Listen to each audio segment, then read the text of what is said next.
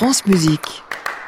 Bonjour, bonjour à tous et bienvenue dans notre rendez-vous du samedi matin, attaché à la vie musicale partout en France et pas seulement à Paris et en Ile-de-France, à la pratique amateur également. C'était hier soir la fête de la musique, vous l'avez peut-être entendu. Vu, Nathalie Moller était en reportage fait passer, ce sera à 8h40. Les amateurs à l'honneur, aussi à 8h20, ceux de l'Aube. L'orchestre Au Bois des Jeunes est dirigé par le tromboniste Gilles Millière, il sera avec nous tout à l'heure.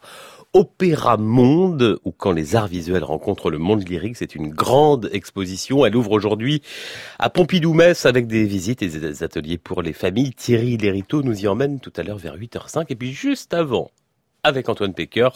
On se penchera sur la politique culturelle turque à la veille de l'élection du maire d'Istanbul. Voilà pour le programme.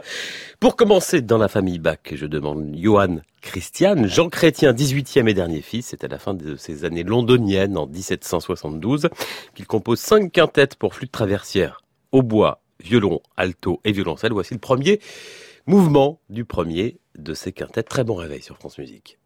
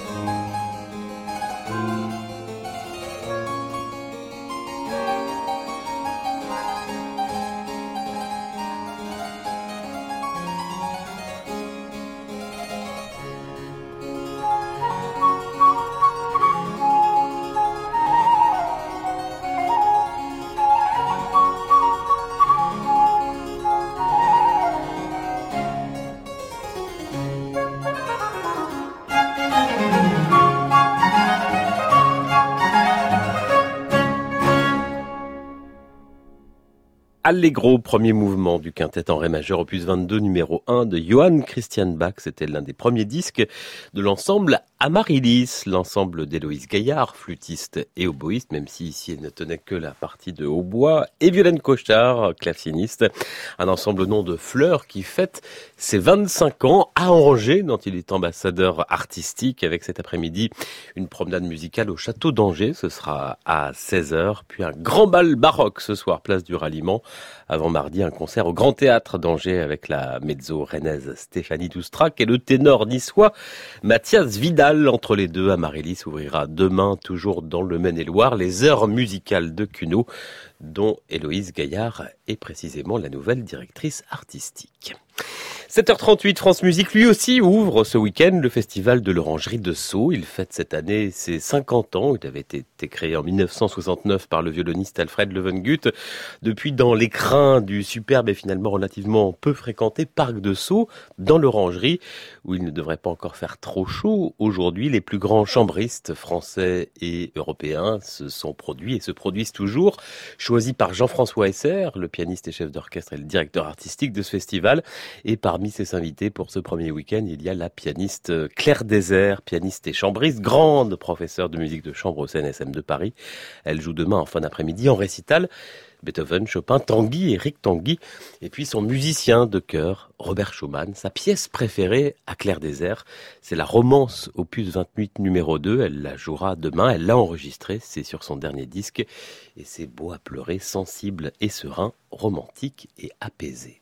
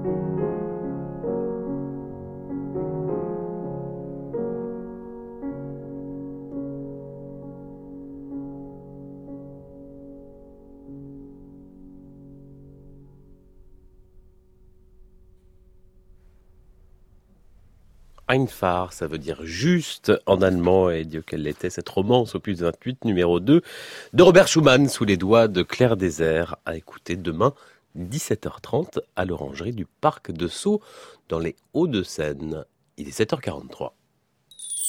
Génération France Musique, Jean-Baptiste Urbain.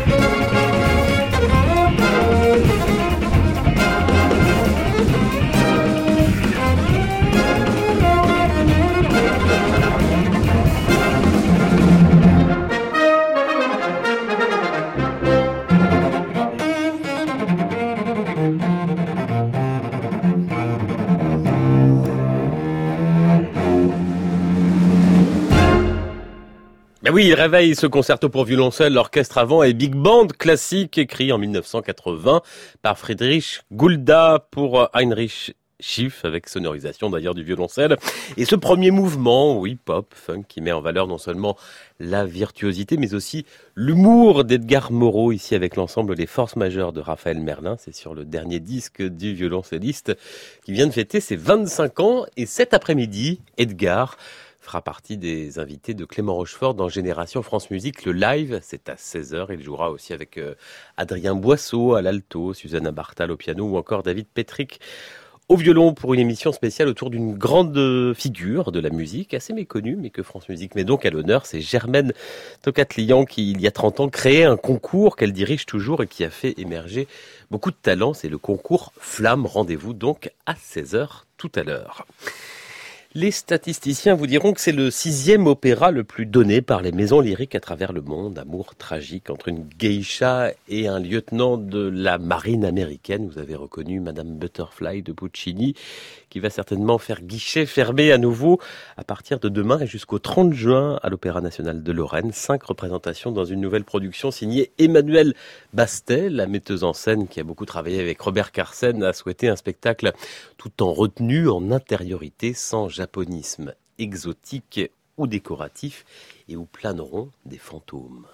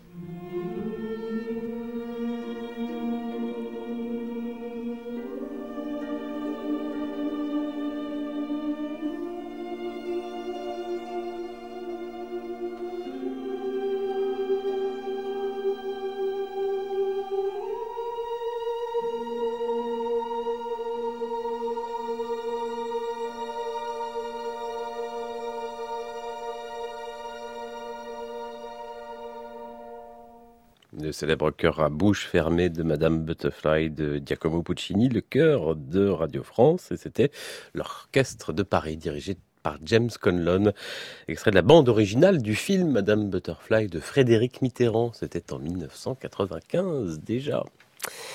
Pourquoi, mais pourquoi Léonard de Vinci fascine-t-il toujours Telle est la question que se pose le nouveau hors-série Histoire de la ville, vient de paraître, c'est en partenariat avec France Musique. Et en écho d'ailleurs, François-Xavier Chemchak nous emmène toute la semaine prochaine à Florence sur France Musique Arabesque. C'est de 14h à 16h, François-Xavier qui a participé d'ailleurs à ce hors-série.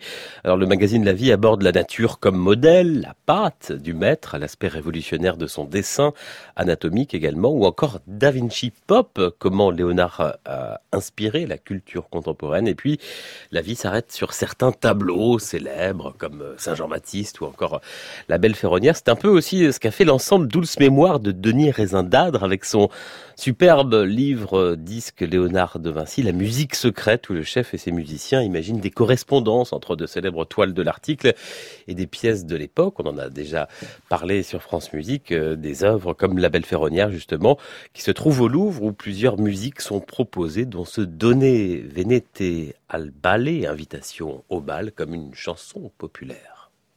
Donne venete al ballo. Venete al ballo donne innamorate Che la bella vita. Nel volto più che rosa incolorita Or lietamente quella accompagnat al ballo donne al ballo al ballo donne al ballo. Moven si ben moven si ben di qua di là tantarara di qua di là tantarara. Tantarara tutte le cantate venete al ballo donne innamorate venete al balo donne innamorate. Al ballo al ballo al ballo. Vedet che fantine in compagnia con queste donne belle che sono qual nel cielo le stelle dove sol regna amor e cortesia. Al ballo donne al ballo al ballo donne al ballo mo ben si ven mo ben si ven di qua di là tantarara di qua di là tantarara. Tantarara tutte le cantate, venete al ballo donne innamorate, scetti al palo donne innamorate donne innamorate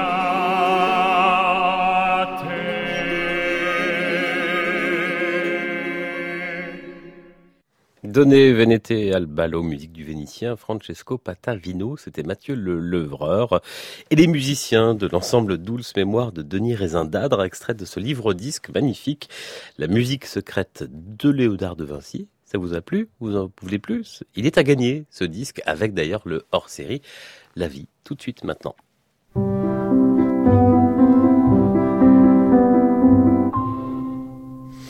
Oui, car on ne l'a pas dit, on célèbre les 500 ans de la mort euh, de Léonard de Vinci, qui fascine toujours, euh, comme l'écrit en une de son magazine hors série La Vie. La preuve, cette semaine, le site du Louvre a carrément sauté quand il a ouvert les réservations pour sa grande rétrospective qui démarre le 24 octobre. Alors ne faites pas sauter le site de France Musique.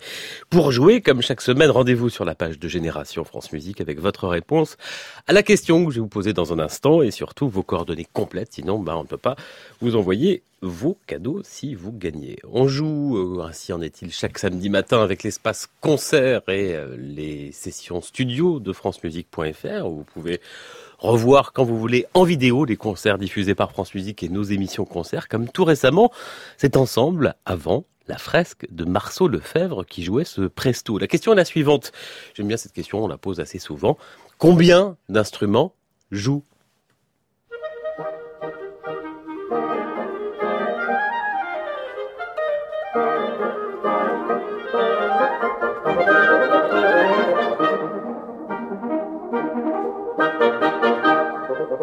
Okay, I'm.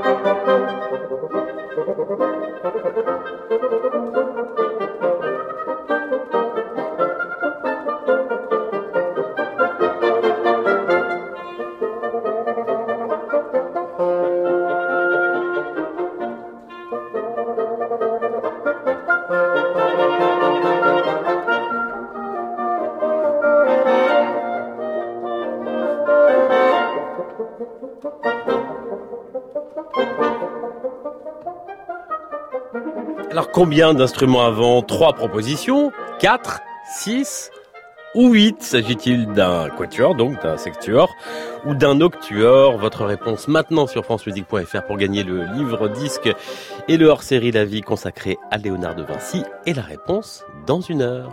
À tout de suite.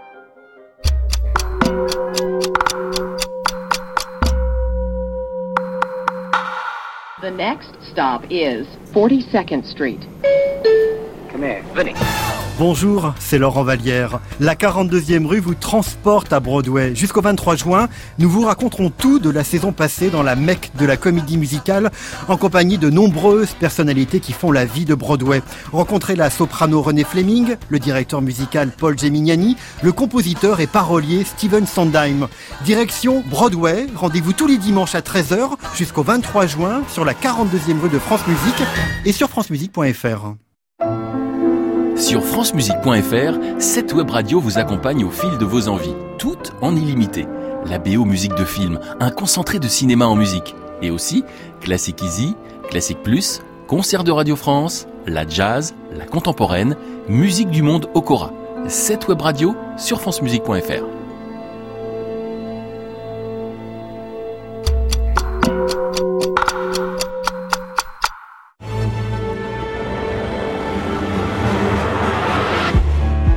France Musique, France Musique. vous allez l'adorer. Il est 8 heures, merci si vous nous rejoignez. Oui, oui, venez, c'est ouvert.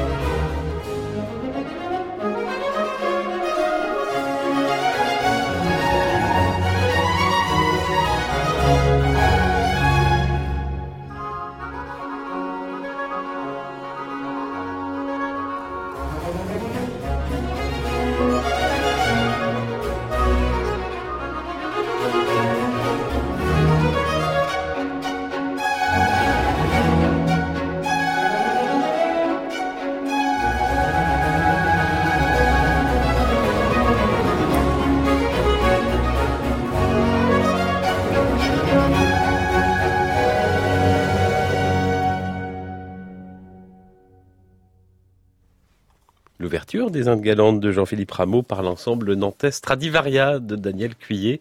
C'est cet orchestre qui va accompagner jeudi prochain Salle Colonne à Paris tout au long de l'après-midi. D'ailleurs, trois violoncellistes retenus pour participer à la bourse talent et violoncelle. L'un d'entre eux, de ces jeunes violoncellistes, pourra ensuite participer au concours international de l'ARD de Munich. C'est donc jeudi, salle colonne à Paris. Et puis talent et violoncelle, cette association euh, du grand violoncelliste Raphaël Pidou, décidément très active, puisque demain, cette fois au festival de la Grange de Mellet, qui s'achève d'ailleurs ce dimanche, elle va remettre au jeune Sonny Sisiansky qui est handicapé. Il a une main amputée de trois doigts, un violoncelle inversé. Il a été construit en dix jours par cinq luthiers et le jeune homme pourra donc jouer un violoncelle plus adapté à son handicap et ainsi passer le concours du CNSM de Paris. Voilà, il est 8h05. Vous écoutez France Musique. Merci, c'est l'heure de Classique Info Week-end. Vous êtes déjà là, Thierry Bonjour Jean-Baptiste. Bonjour Thierry Lériteau. Mais d'abord, en liaison avec nous, Antoine Pecker. Bonjour Antoine. Bonjour Jean-Baptiste, bonjour à tous. Demain va se dérouler l'élection municipale d'Istanbul. C'est un scrutin très attendu car il pourrait être remporté par Ekrem Imamoglu qui deviendrait le principal opposant au régime d'Erdogan. Alors Antoine, quelle est aujourd'hui la politique culturelle du parti de la justice et du développement, l'AKP au pouvoir en Turquie? C'est une politique qui a, Jean-Baptiste, deux visages. D'un côté, Erdogan affirme haut et fort publiquement son engagement en faveur de la culture. En janvier dernier, par exemple, à l'occasion de la remise de prix artistiques dans son palais d'Ankara, le président turc a déclaré, je le cite, Je considère les questions culturelles et artistiques tout aussi vitales que la lutte contre le terrorisme ou la politique extérieure ajoutant même, pour les nations, certains succès qui ne peuvent être remportés par les voies diplomatiques, militaires ou économiques le sont par la musique, le cinéma et la littérature. Alors on le voit, la culture est bien un outil puissant politique pour Erdogan vis-à-vis des puissances étrangères, mais aussi au sein même de son pays. La preuve avec le centre Atatürk dont Erdogan a lancé la construction en février dernier. Le bâtiment doit être achevé dans deux ans. Alors de quoi s'agit-il? D'un immense complexe culturel construit sur la place Taksim, tout un symbole, puisque c'est sur cette place qu'avaient eu lieu justement les manifestations monstres de 2013. Les manifestants se réunissaient là, je le rappelle, car ils dénonçaient la reconfiguration de la place Taksim. Le mouvement s'était ensuite transformé en une opposition plus globale à la politique islamiste d'Erdogan. Mais que va-t-on trouver dans ce méga centre culturel? Il y aura un opéra, un théâtre, une bibliothèque de 6 millions de volumes, mais aussi des cafés, des restaurants. Le projet se construit à partir d'un ancien centre culturel des années 70 qui occupait à peu près un quart de la surface existante. Bref, un projet monumental avec, ce n'est pas un hasard, le nom d'Atatürk, le fondateur de la République de Turquie. Erdogan aime la monumentalité. En octobre dernier a été inauguré, je le rappelle, à Istanbul, le plus grand aéroport au monde. Mais Antoine, pour les artistes d'un autre côté, créer en Turquie s'apparente de plus en plus à un acte de résistance, non? Rappelez-vous, hein, après le coup d'État manqué de 2016, d'immenses purges avaient conduit à de nombreuses arrestations, notamment dans les milieux universitaires. En Turquie, les artistes, en raison de leur prise de position, sont très souvent arrêtés. L'artiste peintre Zera Dogan a ainsi été emprisonnée pendant deux ans. Elle a été libérée en février dernier en raison de son militantisme pro-kurde. La condamnation du pianiste Fazil C pour insulte à l'islam avait elle été annulée en 2015 sans doute la célébrité du musicien lui aura épargné les geôles turcs. Sur place, le nationalisme se décline dans le champ culturel. Ce sont les artistes proches du pouvoir qui sont programmés et inviter des artistes étrangers est devenu très compliqué pour les structures culturelles qui doivent souscrire une assurance obligatoire au coût extrêmement élevé.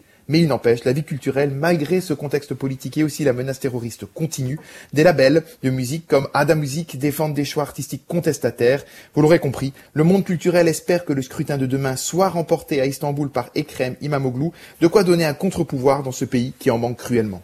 Antoine Pecker, chronique internationale en partenariat avec la lettre du musicien et sa nouvelle formule très réussie. Je vous propose d'entendre euh, Fazil Say, grand pianiste turc et compositeur, précisément dans l'une de ses œuvres.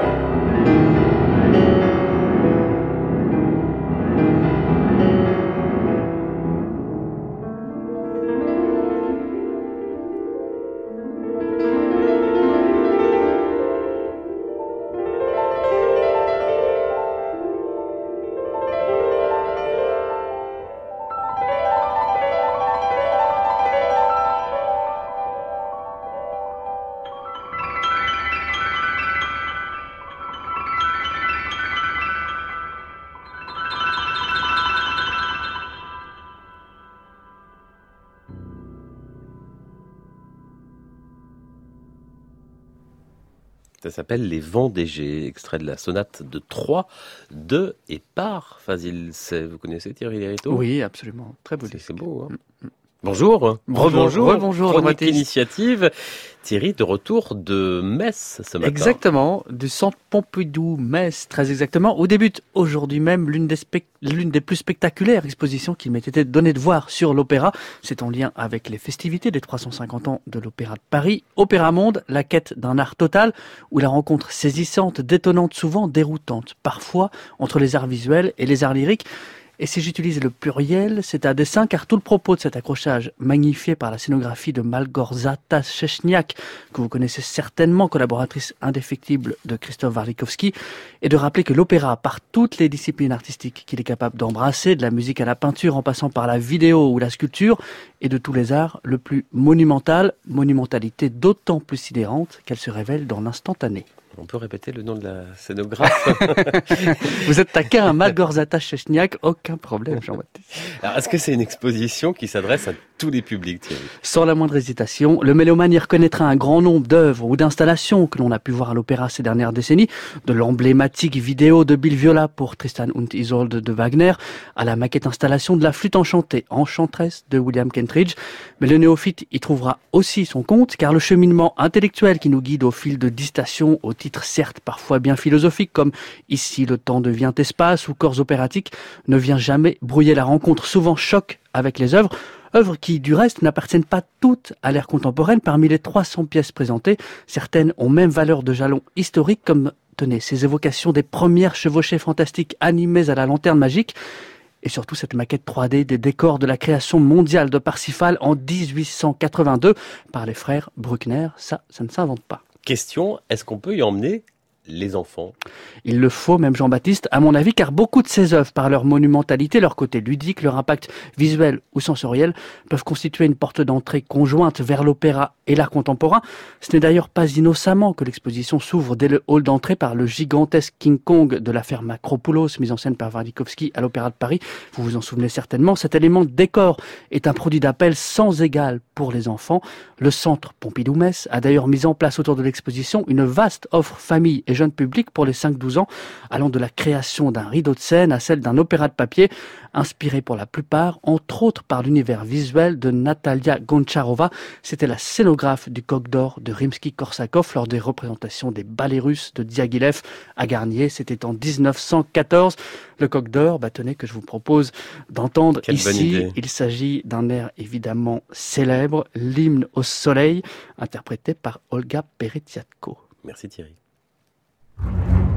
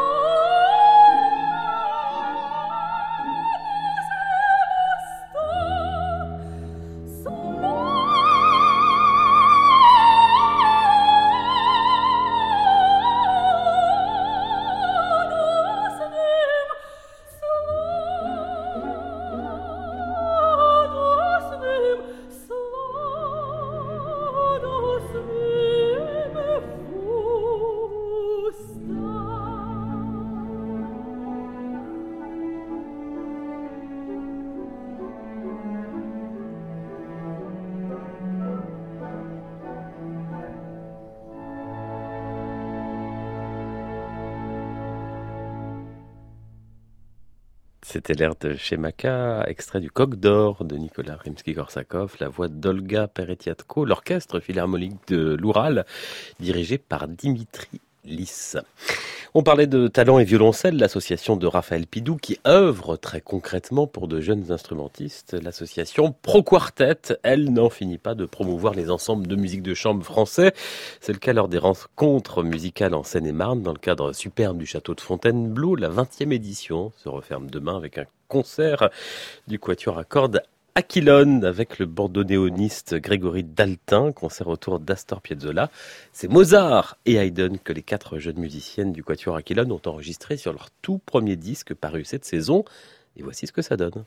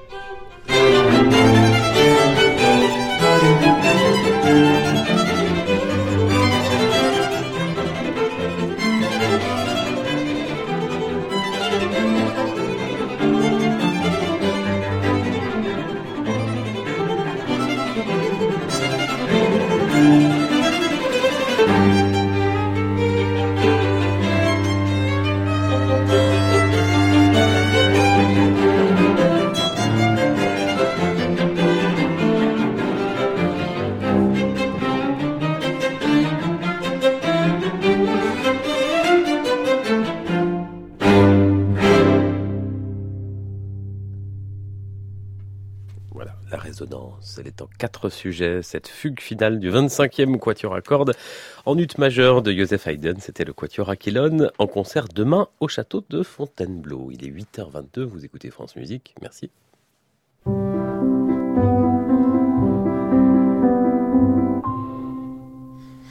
Et direction l'Aube ce matin, 3 dans Musique en Région, même si vous êtes avec nous en studio, en direct à Paris. Gilles Millière, bonjour. Bonjour. Tromboniste, longtemps professeur au CNSM de Paris, grand pédagogue, auteur de plusieurs études pour euh, travailler, apprendre le trombone et pendant 20 ans, premier trombone solo, premier soliste de l'orchestre de l'Opéra de Paris. Mais vous êtes né dans l'Aube, vous y vivez toujours, né à Troyes, originaire d'un petit village euh, Savière. C'est là que vous avez appris la musique, musique et c'est là que désormais vous la transmettez. Alors on va parler dans un instant de l'orchestre au bois des jeunes et aussi de l'orchestre symphonique de l'Aube que vous dirigez. Mais d'abord, dans ce village de, je crois, une 1000 habitants, euh, Savière, mhm. au début des années 60, comment vous avez appris la musique? En fait, euh, c'est une transmission qui se passait naturellement. Mon père était musicien amateur, il jouait de la trompette, moyennement. Mais en tout cas, il aimait beaucoup la musique. Ma mère aussi, on a fait de la musique à la maison, c'était une c'est un loisir obligatoire presque. Et, on l'a fait. J'ai deux autres frères musiciens professionnels. Enfin, on l'a fait naturellement. Mais si la fanfare n'avait pas existé dans ce village, peut-être on n'aurait jamais touché la musique. Et aujourd'hui, elle existe toujours hein? Et malheureusement, non. Elle n'existe plus justement. Ça fait partie du, malaise des petites structures euh, qui ont du mal à survivre à des époques un peu mouvementées. Il y a une disparition des harmonies dans les zones rurales? Euh, pas que dans les, dans les zones rurales d'ailleurs, mais d'une manière générale, les structures amateurs ont du mal à survivre parce que, comment dire, le, le les, les, les, jeunes, c'est pas c'est pas le, manque de volonté d'ailleurs, je crois, c'est surtout que les jeunes sont sollicités de toutes parts et notamment dans le cadre de leur formation. Euh, dans les écoles de musique, qu'elles soient associatives, qu'elles soient municipales, qu'elles soient municipales agréées, qu'elles soient nationales. Euh, les enfants ont beaucoup de cours et il y a une grande... Oui, je crois qu'ils sont mobilisés énormément. Ils font de l'orchestre, par exemple, des orchestres dans les, dans les écoles de musique. Alors donc c'est sans doute pas mal, mais néanmoins c'est pas tout à fait la, la vérité. L'orchestre, ça se vit euh, c'est intergénérationnel. Par exemple, dans les structures, moi, quand j'étais gosse, euh, j'avais, j'ai bien compris, quand j'avais 10 ou 11 ans, je jouais mieux peut-être que le, que le, le, le vieux de l'époque qui en avait 50 ou 60. Et voilà, c'était ce, ce mélange de, de générations aussi ce mélange d'ailleurs euh, de, de, couches sociales de, la société. C'était vraiment des rencontres formidables. À cet égard-là, Gilles Millière, est-ce que les écoles de musique, qu'elles soient euh, municipales euh, ou autres, ont un rôle à jouer selon vous? Pour moi, il faut surtout qu'elles forment des musiciens, des amateurs, et qu'elles les encouragent à jouer dans les structures, justement, parce que c'est aussi, c'est par exemple notamment dans, les, dans les villages, c'est une âme. Voilà, c'est un centre de vie qui est important. Le monde associatif, c'est quelque chose de très important. Alors, vous dirigez toujours un orchestre d'harmonie Oui, à Troyes. Il existe toujours. Comment se porte-t-il à Troyes Alors ça, ça se porte bien, on va dire, parce que c'est une structure euh, semi-professionnelle. Je, je, je, dirige depuis 35 ans. Et là, on m'a donné les, moyens de, de, de, faire du travail avec un, un encadrement permanent. C'est-à-dire que ce ne sont pas des professionnels qui viennent faire la générale et le concert. Ils viennent faire les répétitions. Et à ce moment-là, bien sûr, ça facilite la, la tâche des, des, des, purs amateurs. Mais je crois que ça, c'est des modèles à suivre. Ça existe euh, dans d'autres villes. Il n'y a pas qu'à Troyes. Toutes les bonnes harmonies en France, euh, qui sont encore dans le système, on va dire, le vieux système avec la Confédération musicale de France, c'est quand même des harmonies qui sont soutenues par des professionnels. Avec toutes les générations dans l'orchestre d'harmonie de Troyes, cette émission s'appelle Génération France Musique, où il y a des, des, tous les âges. Bien sûr, on peut dire que là, ça va de plus de 80 ans, euh, de plus de 80 ans à 14 ans peut-être, voilà. Hmm. Gilles Millière, on se retrouve dans un instant pour parler de l'orchestre au bois des jeunes. Là, il n'y a que des jeunes. Mais d'abord, vous voici avec trois autres trombonistes, des amis. C'est le Quatuor de trombone de Paris, un album Scott Joplin paru il y a quelques années, des Easy Winners.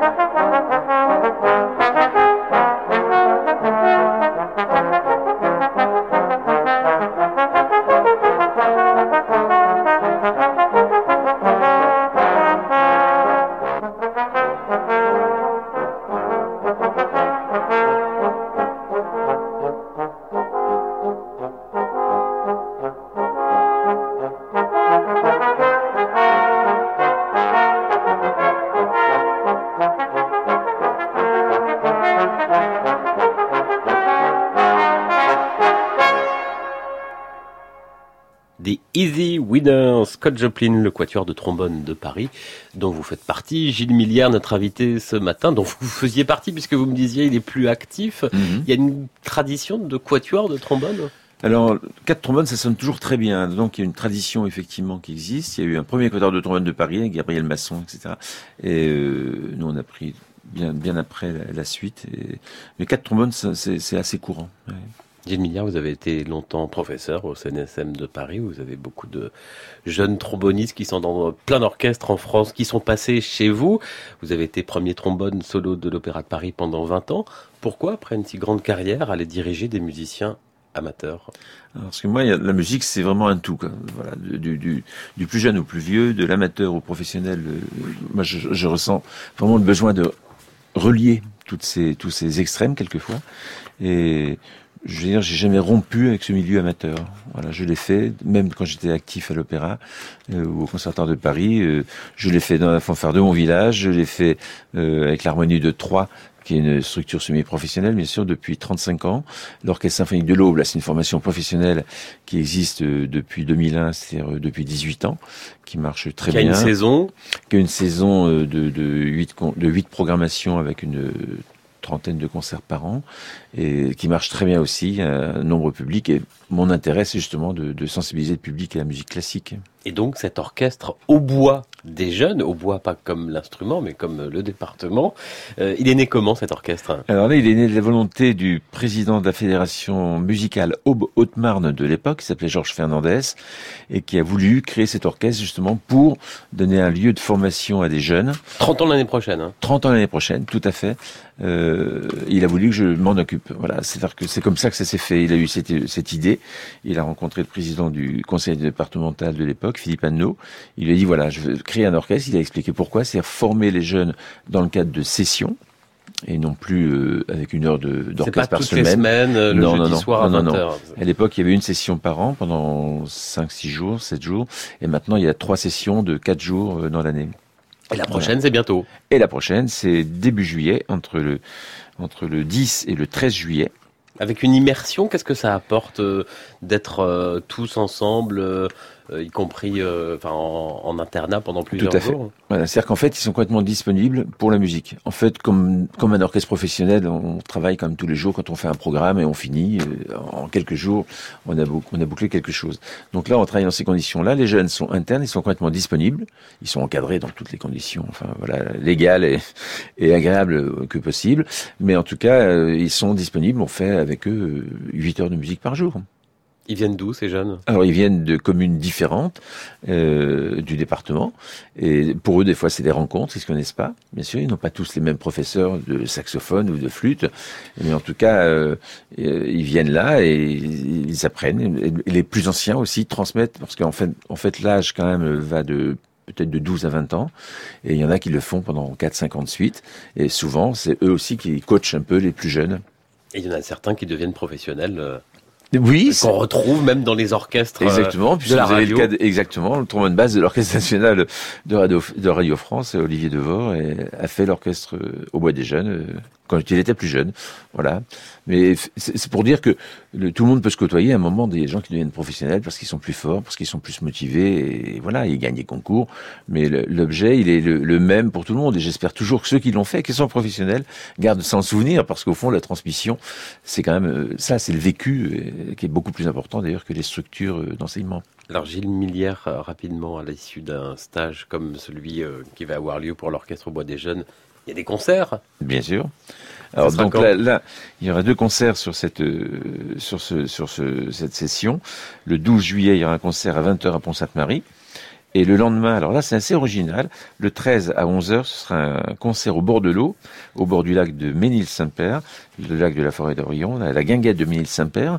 Cette guinguette, c'est une initiative d'un jeune Troyen, Clément Meunier, qui est fondateur également des Trois fois plus, un, un théâtre, un café-théâtre, une scène musicale au bord de l'eau aussi. Et donc, euh, il, a, il souhaitait qu'on joue dans ce lieu. On salue tous nos auditeurs de l'Aube. Gilles Millière, merci d'être venu ce matin sur France Musique. Vous merci à vous. Une musique, c'est quoi? Qu'est-ce qu'on va écouter? Alors, André Vénien, c'est un compositeur euh, belge qui est décédé il y a trois ou quatre ans. Il a écrit une petite suite européenne. Alors déjà, le titre est très, veut dire, c'est très très ouvert. Et on va écouter une variation de cette suite européenne d'André Vénien.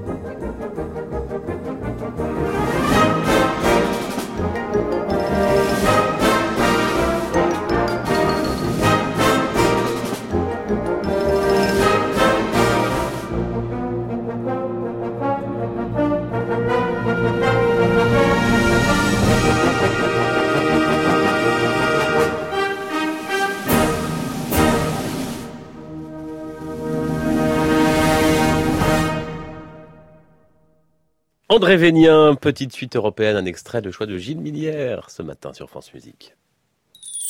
Génération France Musique, Jean-Baptiste Urbain.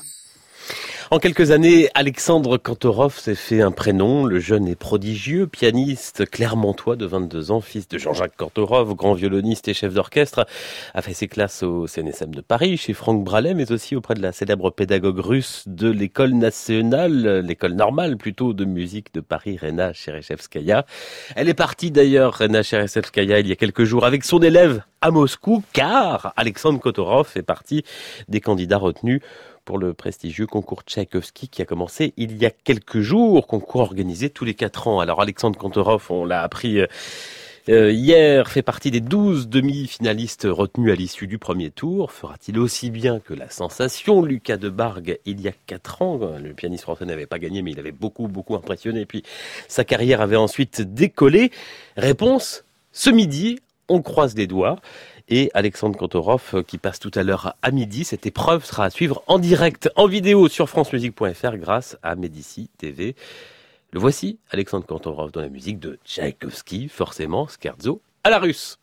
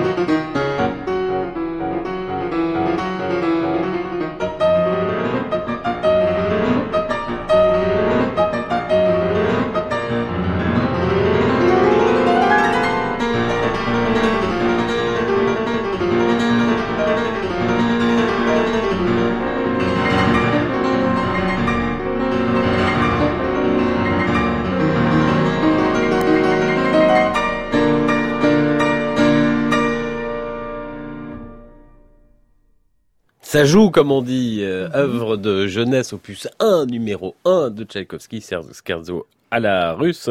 C'était Alexandre Kantorov, mieux que la Coupe d'Afrique des Nations, mieux que le mondial féminin. Le concours Tchaïkovski, les demi-finales, c'est sur francemusique.fr en direct, en vidéo. À midi, on croise les doigts pour Alexandre Kantorov. Vous allez suivre Nathalie Moller. Ah, bien sûr. Bonjour. Bonjour Jean-Baptiste.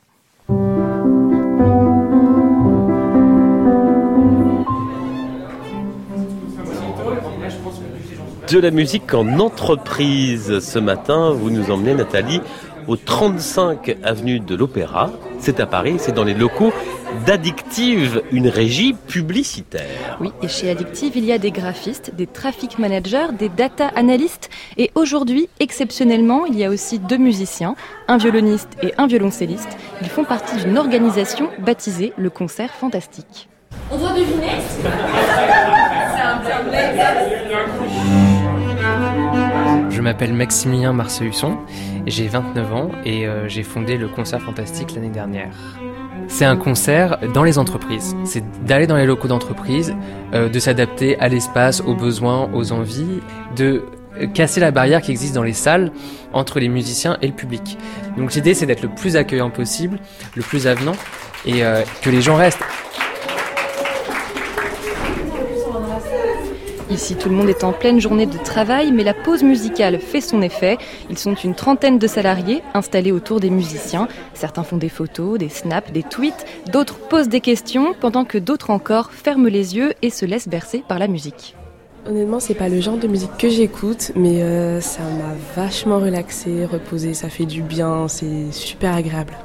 Au cours de la journée, j'écoute beaucoup, beaucoup de musique, mais euh, la musique classique, c'est euh, un genre que que j'apprécie, mais c'est vrai que j'ai pas ce réflexe quotidien de l'écouter.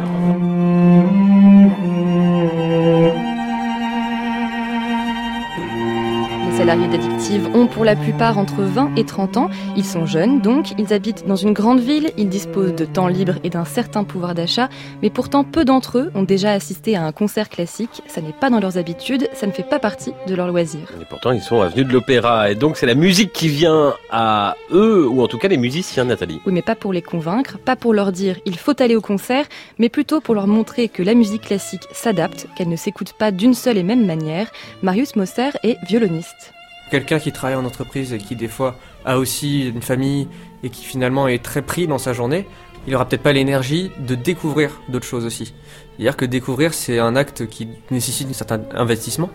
Et du coup, là, on lui apporte ça dans un cadre où, oui, de toute façon, c'est la routine. Bon, bah, en tout cas, merci beaucoup. C'était super. Merci à vous. On espère que ça, que ça vous a plu. La musique aujourd'hui est de plus en plus utilisée comme un outil de management, comme un outil de détente au travail. D'ailleurs, celui qui a fait appel au concert fantastique aujourd'hui s'appelle Charlie. Il est happiness manager et c'est lui qui est en charge de veiller au bien-être des salariés au sein de son entreprise.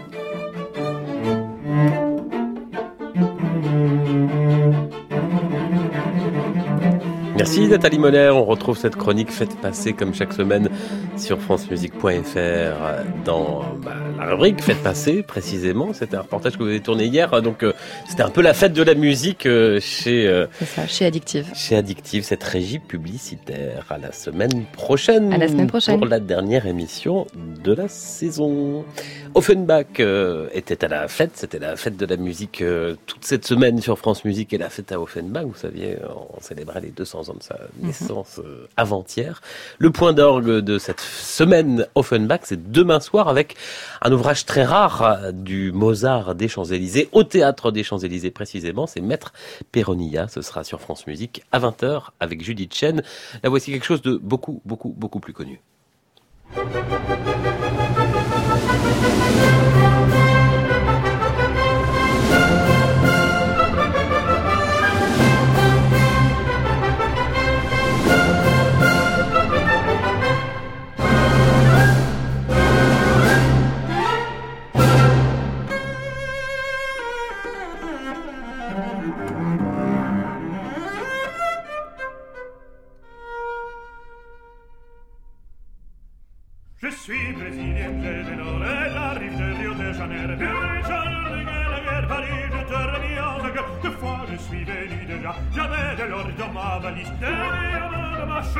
Il y a duré tout cela, le temps d'avoir des sans amis et d'aimer quatre cinq maîtresses, six mois de galantes ivresses, et puis rien au Paris, Paris. En six mois, tu m'as tout raflé, et puis vers ma jeune Amérique, tu m'as pauvre mélancolique, délicate et m'a ravaillé. J'ai brûlé de rêveries, et là-bas sous mon ciel sauvage, je me remettais avec rage une autre fortune au mourir. Je ne suis pas mort, j'ai gagné ta vie, que mal de somme folle. Je viens pour que tu me voles tout ce que là-bas j'aimais, tout ce que là-bas j'aimais, tout ce que là-bas j'aimais. Ah,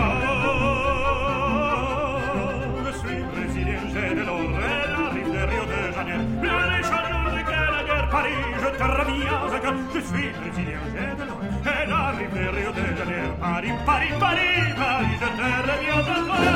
Hurrah, hurrah, hurrah, je viens de débarquer,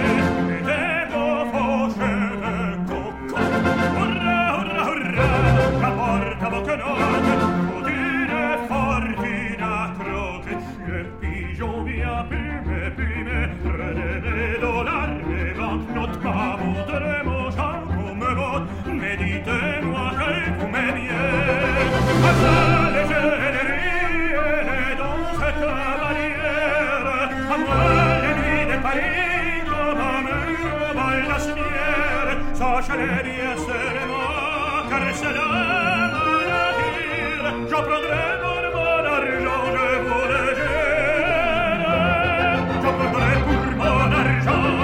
Ciao per la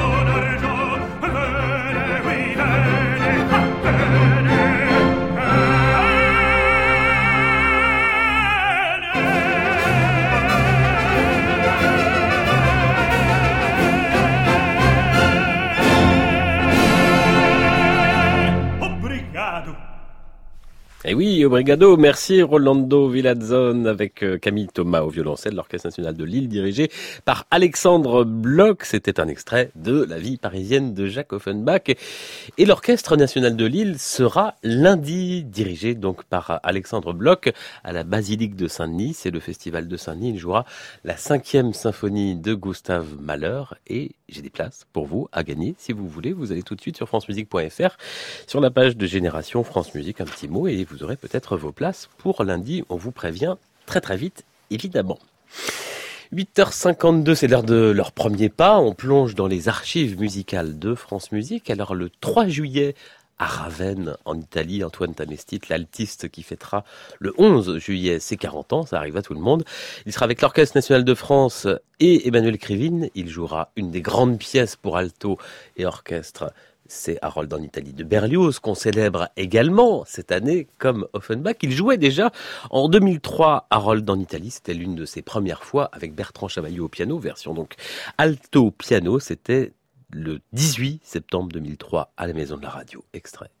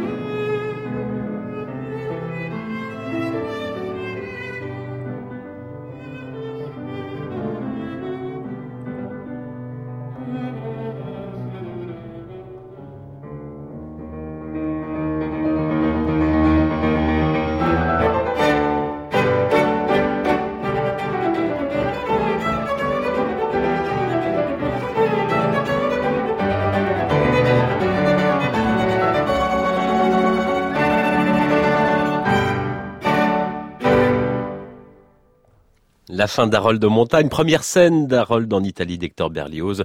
C'était Antoine Tamestit à l'alto, Bertrand Chabayou au piano. Ils étaient tout jeunes. C'était en 2003 à la Maison de la Radio. Antoine Tamestit qui sera le 3 juillet à Ravenne en Italie, dans Harold en Italie en version orchestre avec l'Orchestre national de France.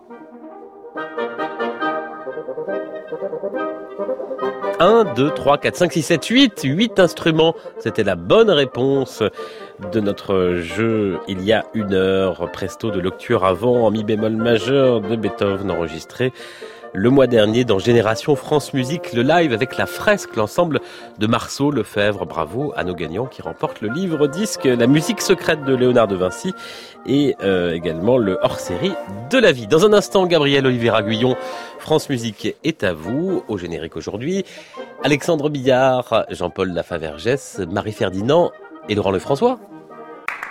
À réécouter sur francemusique.fr.